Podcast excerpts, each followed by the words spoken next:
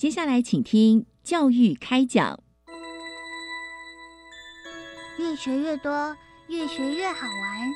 越学越多，越学越好玩。如果教育是春雨，我希望能滋养每一颗种子；如果教育是阳光，我希望能活络伸展每一株幼苗。聆听学子心声，分享教学心得，关怀环境变迁。扩大教育资源的平台，欢迎收听李大华主持的《教育开讲》。教育从倾听开始，一定华来。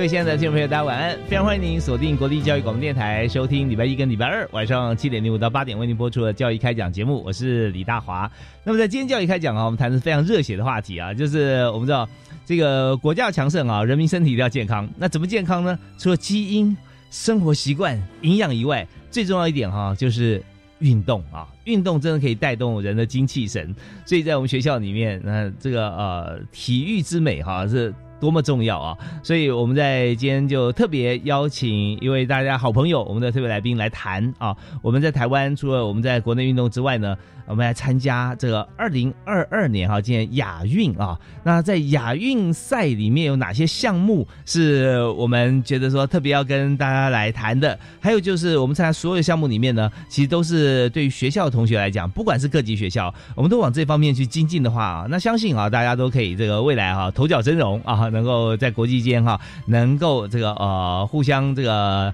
呃合作竞争，然后创造我们国家竞争力。好，我们今天特别来宾要谈这么重要话题，是教育部体育署竞技运动组的组长蓝坤田蓝组长。哎哎，各位听众朋友们，大家好！哎，我是教育部体育署竞技运动组呃蓝坤田，是呃我是组长，是非常欢迎蓝组长呀，请说。是你好，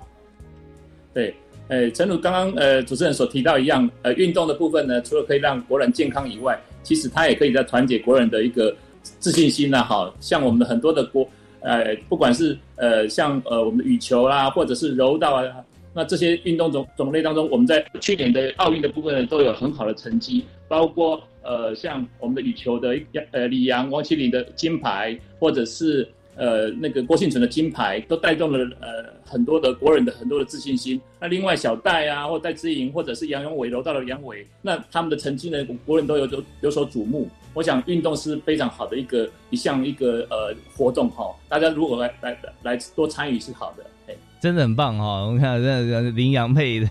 大家看到，除了在体育赛事方面，很多品牌现在也是呃，因为他们的这个拼搏的精神哈，它代表台湾哈向上的力量，所以呢有很多的代言。我们看到以后就觉得说，哦，真的是呃很不错。那当然我们在谈到说，在国际大型的国际赛事啊，跟台湾的这个比赛啊啊，有其中有一项啊，就我们今天的主题。亚运啊，亚洲杯啊，这亚运比赛哈是在今年嘛，二零二二，所以是不是可以谈一下哈这个亚运赛的背景？好，台湾来说哈，整个的部分的重大赛事、国际赛事呢，第一个是奥运哈，就是去年的奥运是。那第二个部分呢是亚运，那亚运本来是今年二零二二会在大陆的杭州举办，那呃刚好因为疫情的严峻的关系，那这个赛事呢是延到明年，延到明年。他在今年五月六号的时候宣布，他，因为疫情的关系，所以他延到明年再举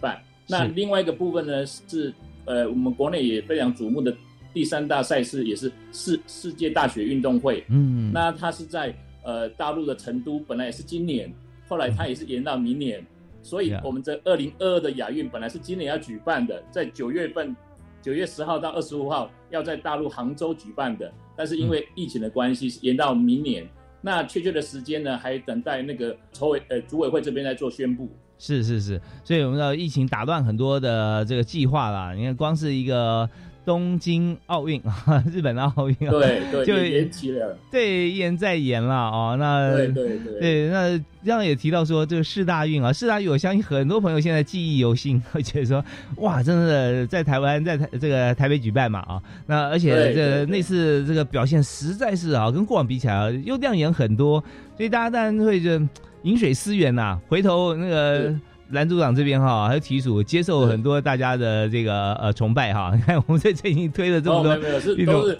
这些团队的功劳，我们在协助而已，我们协助而已。是是是很谦虚，但我们也知道说政策到位是很重要的事情啊。还有就是设备这件事情，我们知道说现在在国训中心嘛啊，在左营是是，或在台东哈。以及我们打靶好像是在北部嘛，啊，靶场是是在宫西桃园宫西桃园宫西对，所以这些啊设备真的非常重要啊，所以我们在整个这个呃体育最终的表现结果出来的时候，我们就可以回溯到看说哇，你看我们在整个过程呃在国家方面我们的政策推动啊，体署方面的一些尽心哈尽责啊，以及这个选手跟教练的互动啊，这些这这个环节缺一不可。所以我们在接下来想请教一下啊，就是在亚运，虽然我们看到今年要举办的延期了啊，延到这个明年哈，在大陆举行。那么在整个过程里面哈，我们也想这个了解一下，就是说我们组团参加哈，事实上我们早在几年前我们就要定这亚运名单嘛。对，亚运选手名单是是，所以我们这呃筹备的过程里面啊是怎么样进行的啊？那我们组团参加这个综合性的国际运动竞技啊，我们一定有我们的备战策略啊。那这个是怎么做的？是，好，好，谢谢哈。那因为亚运跟奥运刚好周期是刚好都是各呃各四年，嗯，那呃。亚运结奥运结束二呃，像这次呃，如果东京奥运没有延期的话，它应该是在二零二零举办。是，那那接下来隔两年之后，刚好是二零二二今年的亚运。嗯，哦啊，刚刚我们呃谈到，就是因为延呃疫情的关系，所以呃去年的东京奥运也延期，今年的亚运也延期啊。哈，那不过这个部分呢，我们呃呃为了争取呃整个的一个参赛佳绩，我们的整个的备战车的一个时间呢，其实是。在去年，呃，一零九年九月就开始启动，也就是呃，在原来亚运、奥运结束后就开始启动整个的一个呃呃亚运的一个培训了。一零九年就开始启动了，一零九年可以开始启动。那因为亚运它有四十个种类，四十个种类。那如果用台湾的单呃单项协会来看，其实它是有四十八种，这次的有四十八种。哦。不过它的组合心呢，都是呃所谓的奥运。所以为什么奥运跟亚运在我们国内都非常重要？嗯哦，因为亚运的种类其中的核心二十八种，也就是奥运的种类。所以我们为了争取整个的奥运的一个参赛佳绩，亚运也是我们非常重视的一个运运运动赛事。然后它是在亚洲地区的一个呃重要赛事，它总共有四十五个会员国。嗯哦，那呃也是每四年举办一次。那我们为了争取比较好的成绩呢，我们呃这个教育部体育署呢有。针对综合赛会这个部分，研定整个一个备战策略。那这个部分呢，我们特呃特别有定定了一个叫做国家参加国际综合运动赛会的一个国家代表队的培训与参赛实施计划。嗯嗯。那这个计划最重要的核心是贯穿整个的奥运、亚运跟四大运。那把这三个赛会的一个培训的比赛的时间呢，呃，配合这个比赛时间做一个贯穿，那它整一个连贯的一个培训体体系。这个部分呢，我们连贯之后这几年的成绩，呃。算相当不错，在呃所有的代表队的努力下，还有后勤的支援下，那我们像去年的东京奥运呢，获得了二金四银六铜的一个呃算是历届最佳成绩了哈。是。那比呃二零上一次最好的成绩是二零零四的呃一个呃雅典奥运的哦，那时候是二金二银一铜，那现在是二金四银六铜，创造了最好的成绩了。另外呃呃上一届二零一八雅加达的部分呢，我们是有获得了十七金十九银三十一铜。好，那是历届世家的成绩。那另外一个部分呢，是呃四大运的部分呢，是在拿破里的时候是十呃九金十三银十铜，也是仅次于在呃在台北我们自己呃台湾举办的这个四大运的成绩。嗯嗯。那我们为了争取这个所谓的亚运的最佳成绩呢，那我们从一百零九年就开始正式启动整个的亚运培训计划。那它主要的策略有五五点策略了哈，嗯，第一点的策略就是定定整个的一个培训参赛的原则，这里面当中从遴选培训到参赛，那遴选的部分呢，我们是呃一开始是从宽选材的哈，是，那我们一般运动大概有分呃两大类，一类的部分是客观类的，包括田径、游泳、举重、射击。那这个部分像田径，它的田赛就是根据它的一个所谓的呃呃丢的距离啊，是这数字啊，跳的距离，对对对对对。那那个竞赛的部分就是跑的速度嘛，哈，速度那秒数的部分嘛。那举重的部分是公斤数嘛，好，然后那个射击部分是是那个那个分数的部分嘛。这些客观类的部分呢，我们必须是符合一定标准之后，才能做一个呃成为亚运的培训队。那另外类的部分呢，是像球类的部分。那球类部分，我们也定的一个国际的成绩，比如说至少是呃亚洲地区的前四名啊，才能作为培训。那这个当中呢，我们就是从这当中去定一个整个的一个培训的标准跟遴选的标准。然后一开始的时候，我们会让呃数量会比较多一点，比如说个人的项目的部分，培出去的选手大概三倍左右。那如果团体的部分呢，大概加了他的。比如说，一个比赛的队伍数加上三分之一的数量，好，让让他作为我们培训的对象。哎，那第二点呢，我们会根据这个成立一个专案小组，我们有成立一个，呃，我们成立三个小组，一个是叫运动人才培训辅导小组，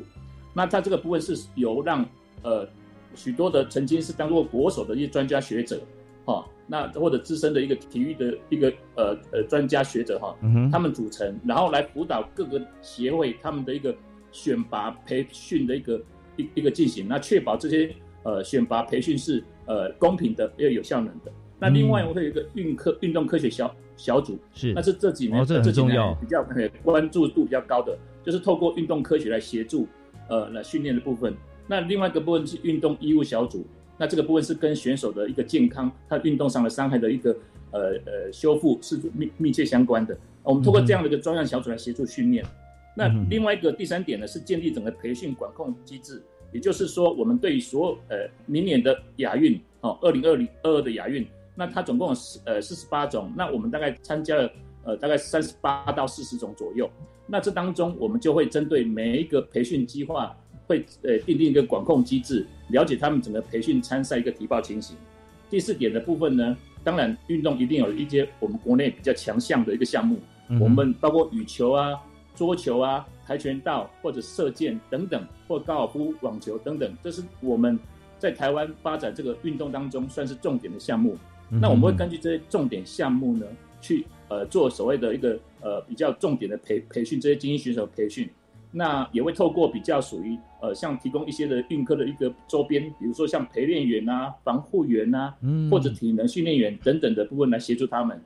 那最后一项呢，其实是会也会引进所谓的国际级的一个教练的哈。那目前来说，我们会有呃这个已经有十二类十八人的国际级的教练进来台湾协助呃我们选手的一个训练，包括像呃我们桌球的一个呃林云如哦，他也是有找外籍的教练来协助他在整个训练上面。那提升他的一个素质，这样子。OK，所以总共有五五大策略哈，这五大策略。是是。那其中啊，我们在讲说，像台湾现在强项啊，这个啊，对于运动明星都非常熟悉啊，小戴啊啊，还有我们看李阳佩啊啊，或者说讲高尔夫球小潘啊，潘正崇。是是，他这次就是亚运，他也会会来参加吗？希望他们回国参加这个比赛，这样子是是是，因为我们知道说这个国际这个运动球星哈，运动选手啊，有时候我们就说他代表国家，但他有个人生涯规划了。如果他就碰到一些好像重要赛事正在进行啦，或各方面，他会要互相或做一个选择。但是但是哈，就呃绝大多数情形都是会以国家至上的原则哈。来这个参与，那但还没有发生嘛，所以今天这个蓝组长也不会跟你讲很满说保证谁谁谁参加出席啊，因为这没有办法保证的。但是呢，都会往这个方向啊，大家来共同努力。所以呢，怎么样来看呢？就是在整个培训过程当中啊，有没有参与，其实在八九不离十了哈。那大家知道说啊是这样。好，那当然我们在刚讲这么多的项目哈，呃，大家可能要消化一下。还有就是这个四十八种啊。呃，还有这个核心的二十八种啊，大概就有哪几种？那我们的强项哈，我们刚刚提了几项，那还有哪些？是不是可以稍后我们听挑战音乐之后啊，我们再请啊这个教育部体育署的这个蓝坤田蓝组长啊，跟我们再提示一下啊。那以目前来讲呢，我们现在这个备战的策略知道了，那我们培训的情况又是如何啊？我们休息一下，回来谈。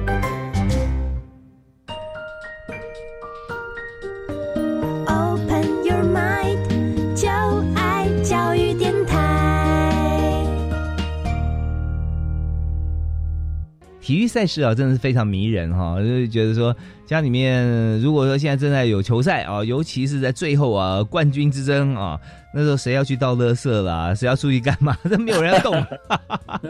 大家猜拳啊，心不甘情不愿哈。垃圾车跑了怎么办哈？类似这样这样，常常会在一些这个重视、喜欢体育赛事的家庭里面啊，会不断的上演。对对对。所以我们刚刚听到这现在爽朗的笑声啊，就是教育部体育署的竞技运动组的组长哈，蓝组长蓝坤田蓝组长哈。那组长刚刚跟我们提到说，在亚运赛今年我们要因为疫情疫情延期哈，那是。呃，要在对岸举行啊！亚运，亚运是在成都嘛？是吧？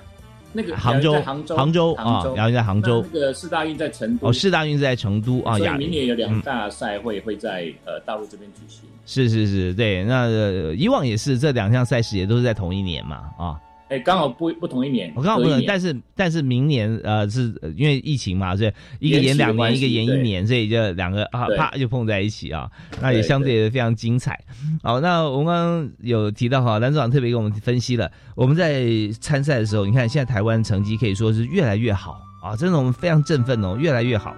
那越越好，它不会自动好哦，啊，自动好是很好啊，呃，自发互动共好啊，这是很好的词。但是如果说他真的什么都不做，他就会自己成绩变好吗？那绝对不可能的。所以我们刚刚有五大策略哈，包含我们的这个体育选手培训啊、遴选啊，哈，然后培训机制啊，还有体育强项的重视，还有引进国外教练啊这些，那呃等等啊，那我们就要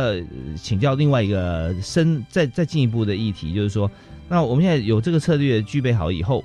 那么，为了在培训的过程中，让他成绩可以更好啊，所以我们想了解啊，这选手啊，他们的培训情形怎么样？他们怎么培训的？在谈到选手的培训情形之前呢，我必须特别在跟各位观众报告哈，嗯，这其实这几年来，政府在投资在整个的一个体育经费上面哦，哦，已经倍增了许多，从呃七八十万到现在，呃七八十亿到现在的一百六十亿。那这个部分就是在还不止，对对，然后整个的国训中心的环境，就是在左营国家运动训练环境，也在政府的支持下，呃，整个的目前已经进入到第三级的建设。那不管是它的一个呃呃训练环境，或者是宿舍环境，都是呃可以媲美五星级的一个环境的。所以，透过这样一个现代化的环境，是呃政府的支持下，包括呃蔡总统跟朱院长都非常关心这几。呃，最近也是特别多次到国训中心当中去看整个选手的培训状况。那这个部分整个的环境的改善，对于整个一个选手的训练帮助非常大。好，所以这个部分未来我们也会在努力让整个的训练环境，包括运动科学的资源人员的部分，能够在更进一步的跟先进国家来做一个呃，能够呃媲美他们，能够来追上哈。是。那至于选手的训练的部分呢？大概它会分大概两呃几个部分的哈，第一个部分呢是呃整个的，因为国训中心它整个的腹地是有限，那目前来说它整个的培训的营内的培训是总共大概有呃二二十二种，那加上在呃桃园公西靶场有二十三种是在呃呃左营国家训练中心训练，呃包括田径、游泳、举重、羽球等等。他们这些类别是在呃左营国家训练中心训练，另外一个部部分呢，必须因为有一些场地因素哈，包括像蜻蜓啊，或者是划船啊、龙舟，对，那有场地啊，对对对，那他们就会在营外训训训练。那这个部分呢，呃，整个那个培训就会根据运动的一个属性，还有它的形态，那就做这样的一个营内营外的安排，好，然后。做一个整个的一个呃所谓训练的一个资源哈，那有些运动种类啊，比如说像网球，或者刚刚主持人提到的小班的高尔夫球，嗯，啊，这些运动呢，它其实它会以代以赛代训为主，因为他们会常年在外面做一个比赛，哦，啊，这个部分呢，就是也配合这运动属性，我们来协助他们的一个整个的训练或者参赛上面的相关的一个经费跟资源这样子。OK，所以你看这么多种哈，以这个核心的二十八种啊，我们现在以亚运的四十八种啊，这样都会让选手各单项的这个选手啊，适才适所的在他他最适合场地里面来进行培训啊。那有些就是呃，像您刚提到涉及在桃园嘛啊，那桃园是不是也也要某某些部分呢？除了涉及、除了打靶以外，哈，他是不是还也也会到其他地方去培训吗？应该就是在桃园了吧，哈，他应该不会到国国训中心吗？哎，因为那个射击靶场是有特殊的一个场地要那要靶场，是那那个那个空间会比较大一点哈。那包括所谓的室内跟室外的靶场的哈，那这个部分呃，它必须是要有一个比较合适的一个地点。那但是呢，为了协助我们的这个射击选手的一个训练跟参赛，我们诶有有时候也会安排他们到国外去异地训练。比如说比赛前的时候，也会做一些安排异地训练，让选手可以提早呃适应那些比赛的场地这样子。OK，好，那我这边有个小问题也请教一下，也许比较细节一点，就比方说像是呃射击啦或射箭啦哈啊，那我们讲射击好了，因为它是在桃园哈。那但选手的稳定度很重要，也就是说他有这个呃静如处子啊，动如脱兔啊，一下子对呃几十公尺啊，或者或者百公尺像这样讲，我不知道它的距离是多少，但是它就定点靶来射击。那有时候是飞靶，你随时要要要要移动嘛啊，那所以它的体能方面哈，你知道就动的不够会静不下来啊，所以你一定要常会做一些像是呃心肺功能啦或者重量训练啦。它的稳定度才会才会更好，所以呢，没有错，没有错。现在这些相关的设备，我们知道左国训中心哈，在左营啊，它有非常棒的设备。可是相对来讲，像呃，比方说在在外地训练选手，他们所需要是不是在呃靶场？我们不只是飞靶跟定靶，我们还有很多他的体能训练的器材也都很俱全。有有，哎，诚如刚刚主主任所讲，一般来说涉及差不多大概会有十公尺的、二十五公尺跟五十公尺的一个。距离了，嗯哦，那那有有有有手枪，也有步枪，是啊，也有飞靶，嗯哦，飞靶就就说那个呃，可能是呃，就是呃，他可能呃有定向的跟不定向的哈，这样把这样丢出去之后，就我们的杨坤碧选手他就必须去，就是属于这个项目。是，那你刚刚提到的是，其实任何的运动当中，体能都是非常重要。嗯嗯，好，那这个部分当中还有他。那像射击射箭的部分，它还有加上它稳定度啊，哈，对，那那个那个心理的素质都很重要，因为那个一瞬间，哦，那个那个把或把位的部分就或者是呃，如如果说没有注意，这就会偏掉了，嗯，啊，这个部分它的它的那个呃体能跟那个心理的素质都非常重要。那这部分呢，我们在呃那个东西靶场呢也提供了相关的一个所谓的。呃，重训的器材跟设备，哦，还有搭配一些运科人员协助他们训练，这样子。OK，好，所以这边所有啊该有的哈，呃，设备各方面我们都是有最高规格哈，来让我们选手他能够把自己调整到最好。所以呢，这个呃，像是这些训训练的器材哈啊，或者说呃运科方面的一些设备哈，我们都会有。那当然了，这个选手你知道一直在努力付出，我们也知道说这个肌肉要要长得好啊，哎，吃是蛮重要的。在这个左营的国训中心啊，我们也常常在节目里面跟大家分享过。哇，那个那个配餐哈，那真的是好的不得了。听说牛排蛮好吃的，下次我要去体验一下。好，我们在呃，我们稍后回来之后，我们再谈一谈那这方面。还有一项，我我我先预告一下我的问题啊，就是呃，刚才蓝组长有跟我们讲到说，客观类的，像是有数字啊，我们可以看到说它的这个速度多快，几秒钟，甚至到百分之几秒，甚至再细一点，或者说举重它多少重量。那有些呢是主观性的，这个客观主观不是选手啊，是裁判呐，对不对啊？裁判认为说，哇，你这个动作几分啊？跳水，呃，鞍马啊，像这些，那这该怎么样去训练，或者怎么样来抓到，就是说主观中的客观啊？我们休息下，回来请教今天特别来宾啊，教育部体育署的蓝坤田蓝组长。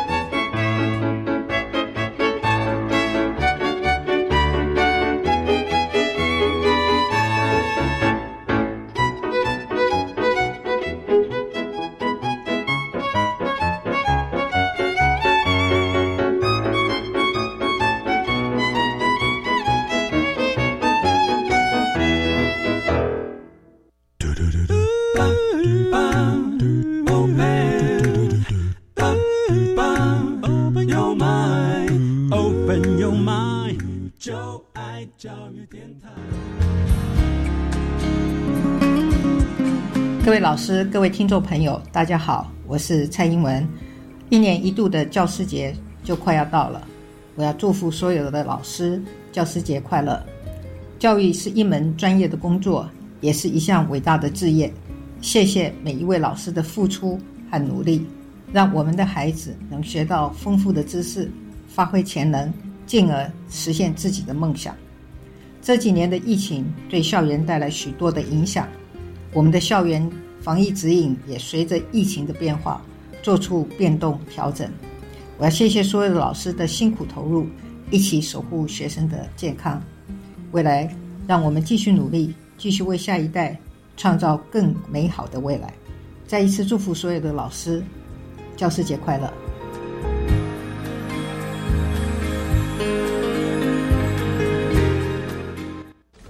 小陈啊，看起来心情不错哦。妈妈的照顾问题解决了吗？对啊，真的很谢谢你告诉我一九六六长照服务专线的讯息。现在我妈妈都有日间照顾中心的交通车接送上下课，还有提供营养美味的午餐，很棒耶。嗯，我爸爸也说有朋友作伴聊天，每天还能参加不同的健康促进课程哦。看长辈在日照中心过得开心又舒适，做子女的我们就可放心工作了。以上广告由卫生福利部提供。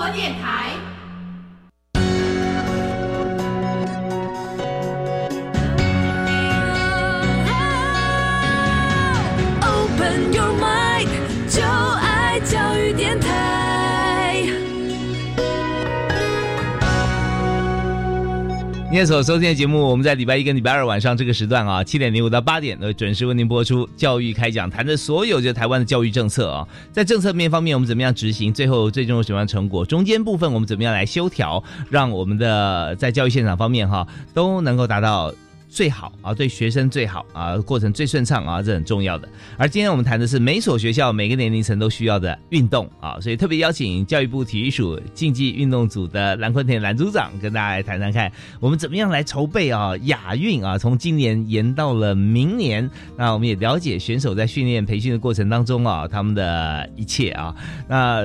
就请蓝组长跟大家分享。嗨，组长好。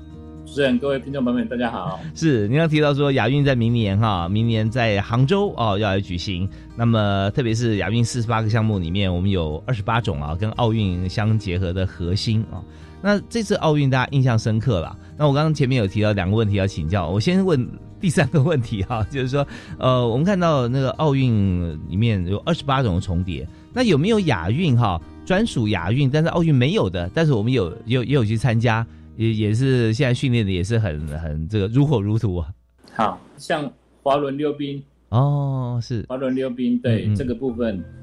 在滑轮溜冰真的哦，那个像奥运它它会有这个冰刀，有时候还有冬季奥运啊哦。那滑轮溜溜冰就是属于这个奥运以外的项目，亚运就有。对，哎，啊，另外像棒球、垒球，下一届二零二四目前是就没有啊，但是它还是亚运的一个种类。哦，对。大家也是很好奇，为什么奥运为什么独独就把这个棒球拿开？本来想说是不是针对亚洲啊？那也不对啊，美国职棒啊，或或这美洲，其实棒球他们也很热门啊。因为二零二四的奥运是在巴黎，那当然呃 是欧洲国家在棒球上面呃不像在美美洲那么的一个呃对风行呃这种风行。对，所以如果到英国的话，打另外一种那个板球在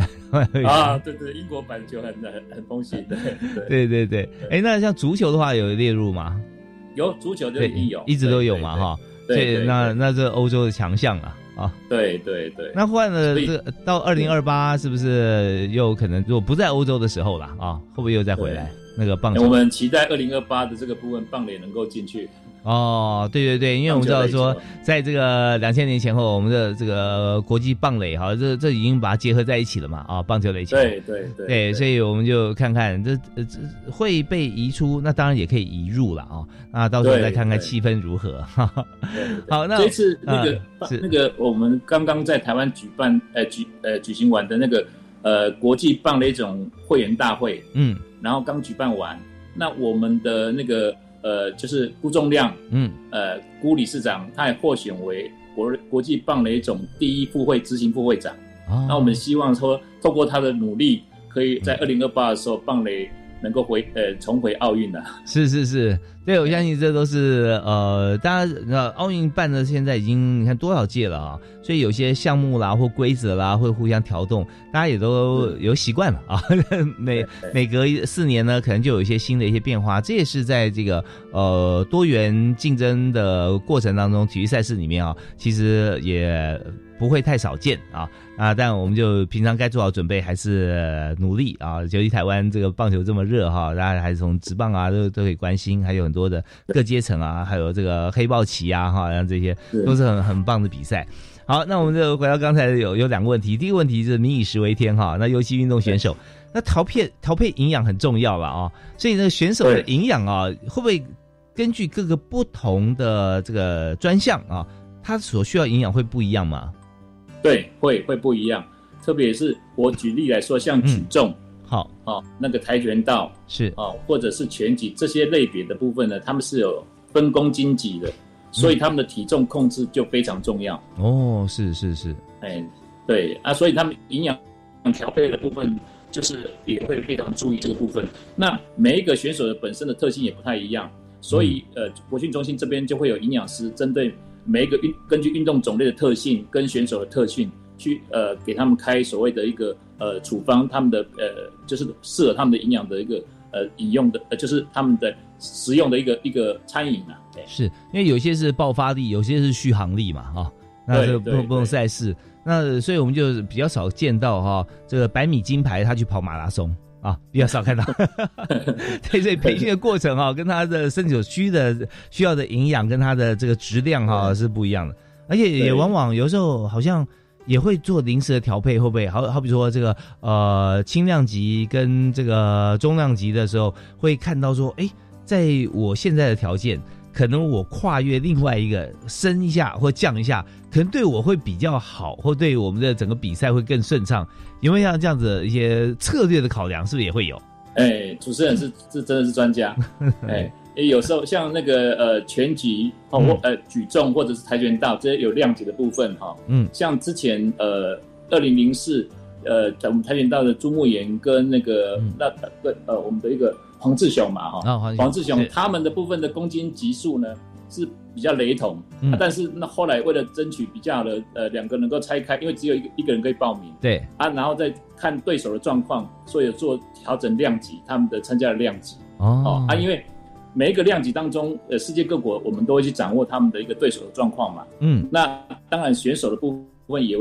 会去考虑这个部分的，好啊，但是另外一部分呢？呃，就像我们的那个呃，我们的举重的呃郭幸存，他就是二十五十九公斤、五十八公斤的强项。嗯，那其他国家也会注意这个问题，就会可能会选择公斤数的时候，就就尽量会会可能会避开这个部分。是，OK，所以所以这部部分真的是很重要，就是随时要要来调配。所以这样子啊，我们对各国选手的情报哈要掌握很清楚啊。那这个怎么做啊？哦。这个部分就是呃，我们中心就会有所谓的一个协助呃各个单项会有一些勤收的小组，嗯。啊，那举例来说，呃，在四月份呃，就是在我们的柔道奥运银牌选手杨永伟，嗯啊，那就参加的是呃安塔利亚的一个大满贯赛的部分，是，然后那时候就是我们的一个勤柔道的勤收小组，然后在收集呃近几年来的一个呃。柔道总会在官网上的各国的选手一个对的一个比赛的一个照片的一个影片，嗯，然后呃，其中也收集到到他在决赛的时候的法国选手的一个影片，然后这当中呢，呃，做一些分析之后，让他了解说这个呃法国选手呢，他的一个得分的一个优点的是哪一个地方。比如说就是左方向的一个，比如说那个单背呃过肩摔的部分是他的强项。嗯，那这时候呢，杨永伟的教练他们就会给他指导说，怎么样来避开这个方向的一个攻击。嗯，然后呢，也了解他的缺点，也是同样这个地方。然后就是最后就是透过这样的方式呢，呃呃，就是呃把他过肩摔赢了这场比赛，获得大满贯的一个金牌，这样子。哦，对，其实这是蛮重要。所以有的时候呢，我们看到别人的这个强项哦，那自己的强项有时候要保留一下的，不要让别人看到。对啊，像呃，比方说周天成啊，周天成羽球嘛，对不对？哇，他他他他有些必杀技啊，他久久才用一次啊，他不会常常常拿出来用，对不对？所以说这个 呃挑对角啦，然后在这个几乎就用正面哈去去就他不他到后场他也不会用反手，他还是用正手，因为这样的反应会比较快一点，可他就不会常用啊。对是，对啊，像这种禽收真的是蛮重要的哦。那那我们知道还有一点优点啦，就参加像这种奥运啊、亚运这种国际大的重重要比赛。他不是突然有一只有一匹黑马哈，你从来没见过他，他就来参加亚运、参加奥运，他也必须要有积分嘛。对对对，所以我们也可以从这些选手过去累积的各赛事找寻到资料啊。是是，对。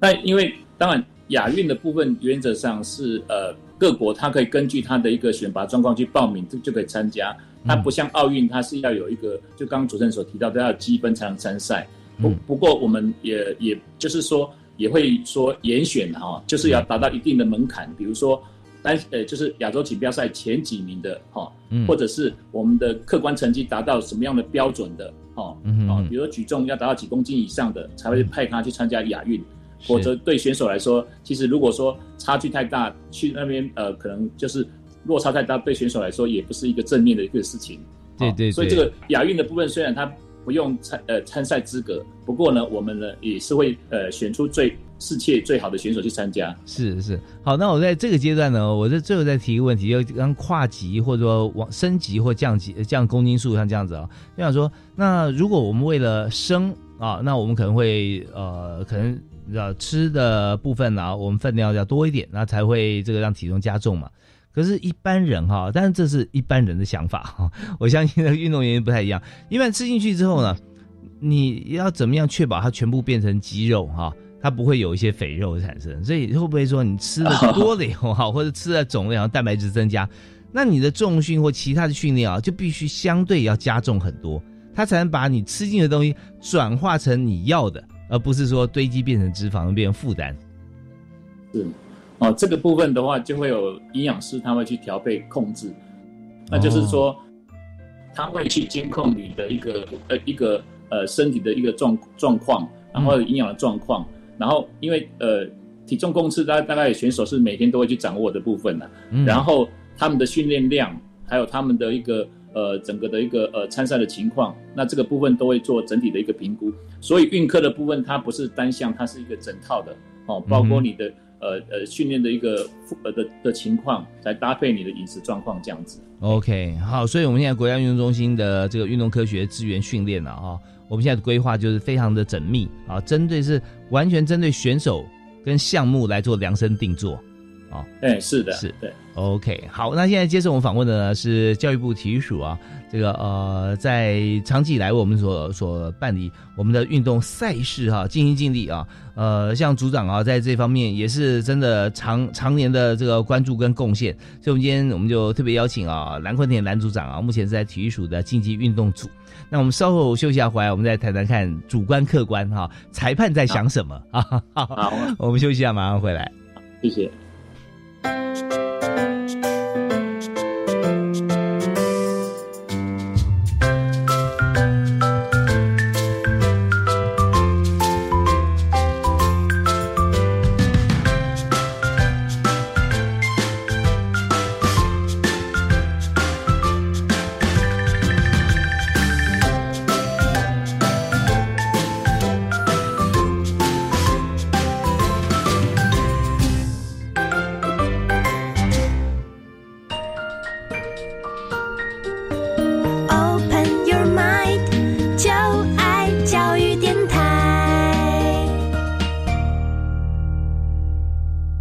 欢迎您锁定国立教育广播电台，收听每个礼拜一跟礼拜二的教育开讲。那大华今天为您邀请的好朋友啊，就是长期以来在运动业啊无人不知、无人不晓，因为他都在帮大家的忙啊。教育部体育署竞技运动组的蓝坤田组长，哎，组长好。各位听众朋友们，大家好。是刚刚蓝组长跟我们来分析啊，就是说在二零二二年的亚运，我们延到了二零二三啊，在明年举行。但是呢，我们的准备工作啊，是一步都不能少。但有的时候啊，选手可能会觉得说，你看我准备这么久，就巅峰时间就要来参赛，就嘣一个延期啊，那会不会打乱他的这个步调哈？那我们怎么样让让选手在这过程中还是维持巅峰状态？啊，或者说我们在这个呃训练的过程里面，它会不会是一个高低起伏的循环啊？呃，调到最好是要参赛，但是一延一年的话，我们要透过运动科学哈，让让他再做一些一些调整，要放松啦，然后再加强啊。好，那这这个整个部分都是在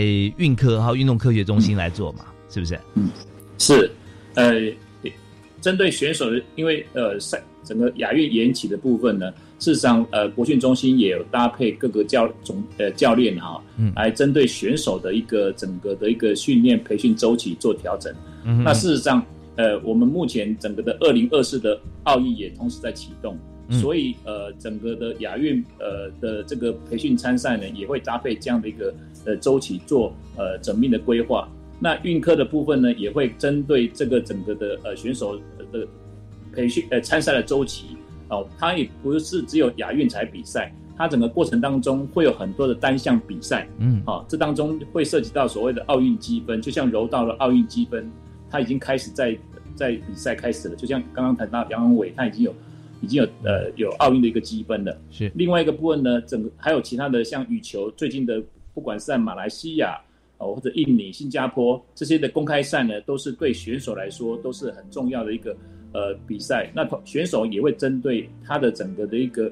亚运的目标做整个的赛事的调整。那这个部分也会有一些的运科的搭配跟资源，那让他们能够顺利来参赛。嗯，OK，好。那所以呢我们整个这个运科的部分啊，我们看现在好像呃，真的是引领我们赛事培训的一个领头羊，从他的分析规划，然后决定后面的步骤。所以在呃目前来讲，我们的这个国家训练中心的运动科学的部分，科学处啊，我们现在准是是新要把它提升嘛，是不是？未接？对，那因为东京奥运结束后，那个行政院非常重视运动科学对于选手的训练，嗯，呃，所以苏院长特别指示呃教育部这边呃能够呃将整个的一个运动科学的部分的一个部门再提升，嗯，所以我们今年的五月十六号。那行政院已经正式通过这个呃行政法人运动科学中心，呃这个筹这个设置条例的草案送到立法院。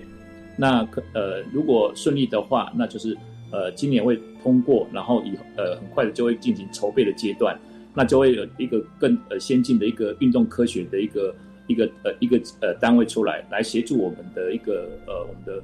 呃。国手来一个争取一个更好的成绩哦。那做这个转变的原因是什么？因为本来就已经存在运动科学啊，在我们的国训中心里面，但现在把位阶提升，是不是中间我们会发现说，其实呃建议或者主导哈，我们有一个前面就像我们有有定策略之前，我们先有目标嘛，目标之后我们定了策略，策略之后才才来执行。所以相对来讲，现在就像您刚提到的，就是在奥运过后，我们就发现说，运动科学在。奥运选手培训过程中，他发挥了极大的功效，所以我们就把它提升起来啊。是是，这因为呃，确实这段时间他的一个呃带来一个相当大的一个一个一个协助。当然，整个的运呃选手的成绩好，也要靠也要有教练跟选手的非常投入的跟努力。嗯。那同时呢，运科以外还是有其他的一个呃后勤的资源都非常重要。那这当中呢，运动科学扮演扮演的一个相当大的一个角色。所以，呃，不管呃整个的组织，我们希望是说，在整个的一个人数上面或专业的一个人员上面，会把它扩大，吸引更多的一个专业人才进来。那可能未来也会加大它的一个研发的功能，哦，因为有呃运动科技的东西，它透过它的研发，它可能可以提升整个这个呃训练一个效果。哦啊，比如说我举个简单的例子来看，像过像呃像英国，它可能是在检测选手的。可能是那个他的一个所谓的乳酸的时候，以可能有时候会用血液的之类来来检查，但是后后来研发之后，它可以透过所谓唾液的方式来研发，所来来检测他的一个所谓的一个呃训运动训练上的一些的一个呃了解他的一个训练状况。是是是，所以我们就知道说，在整个过程里面啊，刚蓝组长一提，我相信大家就了解了。我们在做这些事情，它既然有有功效，那我们也会做一些像是前瞻性的规划跟检讨，就想说，那现在很好，那可不可以更好？怎么样会更好？比方说，你要多一点人来做研究，你要多一些分析，那这些都要呃，组织要扩大，人员扩充，设备要增加哦。那我们是不是有专人针对每一个项目，我们去分析他的动作？哎，那你设备你本来是这个呃。二分之一秒啊，或定格，或者说四分之一秒，现在不行，我现在要五十分之一秒，我要看到他那个整个动作，我们才分析的好。好，那这要要经费，要设备，要人员，要预算。那怎么办呢？哎，我们在这个阶段可能以他的位阶可能不够我们要往上提升啊，我们层级再升一个层级，那我们的预算就可以在编列了。所以种种的这个呃细项累积起来，我们就指向说我们要把运动科学哈的这个部门哈就是往上升为中心。那这样的话哈，我们就可以做更多的事情。啊，所以这个是的，对，所以这个组长真的讲讲到，让我们觉得哦，很多事情我们真的我们的经费绝对用在刀口上，这个刀口到底在哪里，我们就提升哪里哈。那这是现阶段的情形。好，那我在这边要讲谈另一个问题啊，就提到，呃，您刚提说，呃，运动科学很重要，但像教练啊，各方面也很重要。所以我们刚刚提到这个策略里面的第五大策略，就是我们有引进国际级的教练。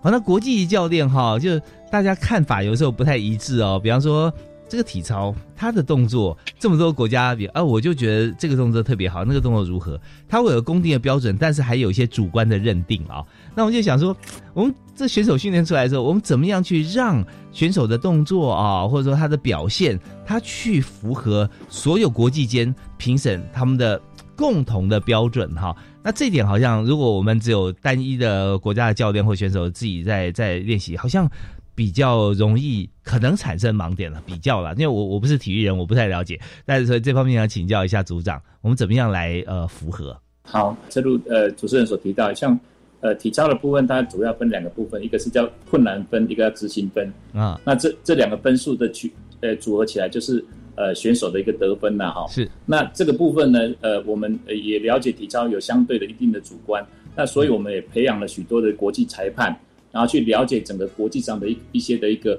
呃怎么样的评分的一个一些原则跟呃策略，所以来带回国内来指导我们国呃分享给呃国内的呃选手的时候，怎么方式来比较能够呃取得高分哦。那这个部分也是一个我们呃培养的一个一环，这样子。哦，是有时候真的是蛮主观的。虽然我们看到那个分数的举牌，哦，九啊八啊啊七啊八啊这样子，也很少看到啊，大家都是都是九，就有一个团是五啊，那就不会啊。可是就些微差距，不要说八跟五差那么大，只要有人是八分给八分，那有人是给七分，那大家就去研究啊。那到底为什么，对不对啊？那所以这个主观一分上下差距，大家还可以忍受；如果差到两分，就会觉得比较奇怪啊。那呃，但有没有像你刚刚我们提到是体操嘛？啊，像跳水的话，会不会也是一样？也是一样哈，也是一样。那跳水要看什么？是看水花呢，还是看中间的过程？因为过程很快，噼啪转就下去了。它其实它反而那个整个的呃。我最近有看整个，就是整个的一个呃世界游泳呃锦标赛嘛，是。它那个部分的顺畅度，就是难度也是会有难度，嗯，跟它的顺畅度。哦，那难度比如说呃呃卷三圈半或者是几圈半这样子，然后跳水的时候那个水花是不是溅的比较少，那个表示顺畅度那个部分，那那个部分就是那个分数就不一样了。嗯嗯，对，所以我们说说这个呃，确实，我们回到刚才蓝组长提示的，我们在看体操里面有困难分跟执行分哈。那执行分就规定你三圈半啊，或者说怎么样，甚至你就就一圈哈，好像很简单啊，你执行完了。可是它的困难点设在说，你的水花要越小越好。那因为你动作做得很好，水花很大，那也没办法，对不对啊？功亏亏。或者说你你动作呃做的不够好，可以水花很小。过这几乎不太可能啊，对，因为你动作如果没有做完 整，他通常下去就是我要，那就大家看到就只能摇摇头这样子。对，所以在这过程里面哈，它是环环相扣啊哈。那对，那如果说这，我相信经过这这么多年哈的的这么多届、几十届的这样子来比赛，已经把所有的变音修到最小。那呃，就是大家就看到，以让观众都会觉得我可以当裁判了啊，像这样子的一个简易度哈，那就考验选手的训练的扎实程度。好啊，那我们在是，我们今天短短时间里啊，呃，几乎我们节目已经接近尾声了。那当然，我们也想在最后时间里面，我们想请蓝组长哈，蓝坤田蓝组长来提示一下，就是说我们现在面对。二零二三年才要办的这个延一年的亚运啊，在中国的杭州啊，那我们对于这个赛事呢，在台湾立场上，我们有什么样展望？特别对我们的选手跟项目。好，那当然，呃，我们呃，我们还是会全力来支持我们选手的一个培训跟参赛。那我们相信，我们选手的动力最大的动力来自于国人的一个一个一个持续的支持跟鼓励了哈，因为运动是非常的一个。呃，非常呃挑战非常高的，而且非常要有纪律性的。那这个部分来自除了他们本身的训练以外，我们呃政府也会给他们最大的支持。那更希望国人也可以呃长期来关注，给他们更多的鼓励跟鼓舞。那我们希望明年的亚运呢，能够再突破更好的成绩。是我们非常感谢梁坤田主任啊！但我们知道说这个选手现在我们相对来讲活泼很多啊，我们很少很难想象啊，继正杨川广当年做什么广告啊啊呃，不管是这个泡面啦，还是说其他，这很难想象。但现在呢，我们看到很多选手非常接地气。那当然在这个部分商业。不是我们所要谈的目的，而是说怎么样让我们社会普罗大众啊，对于台湾的选手代表啊，代表我们国家出去比赛，我们都会寄予厚望，而且全力的支持啊。那这方面，我相信集气这件事情绝对是可以发生的。我们只要你关心，你如果要集气，表示你一定关心啊，那你就会有很多的想法，甚至建议，或者化成自己的行动啊，去现场观赛。这些对于选手来讲都是最好的鼓励啊啊。好啊，那今天我们就在短短时间之之内，我们就非常感谢啊，感谢呃教育部体育署啊竞技运动组的组长啊蓝坤田蓝组长啊，告诉我们这么多有关于在体育方面的赛事的一些常规，还有一些秘辛哈。那最主要是就跟组长说的一样啊，希望大家支持台湾的运动，支持我们明年的亚运啊。好，组长，那呃今天访问到这边告一段落了啊，非常谢谢你。好，主持人，谢谢各位呃听众。是，感谢蓝坤年组长。好，那我们教育开讲，下次再会。好，拜拜。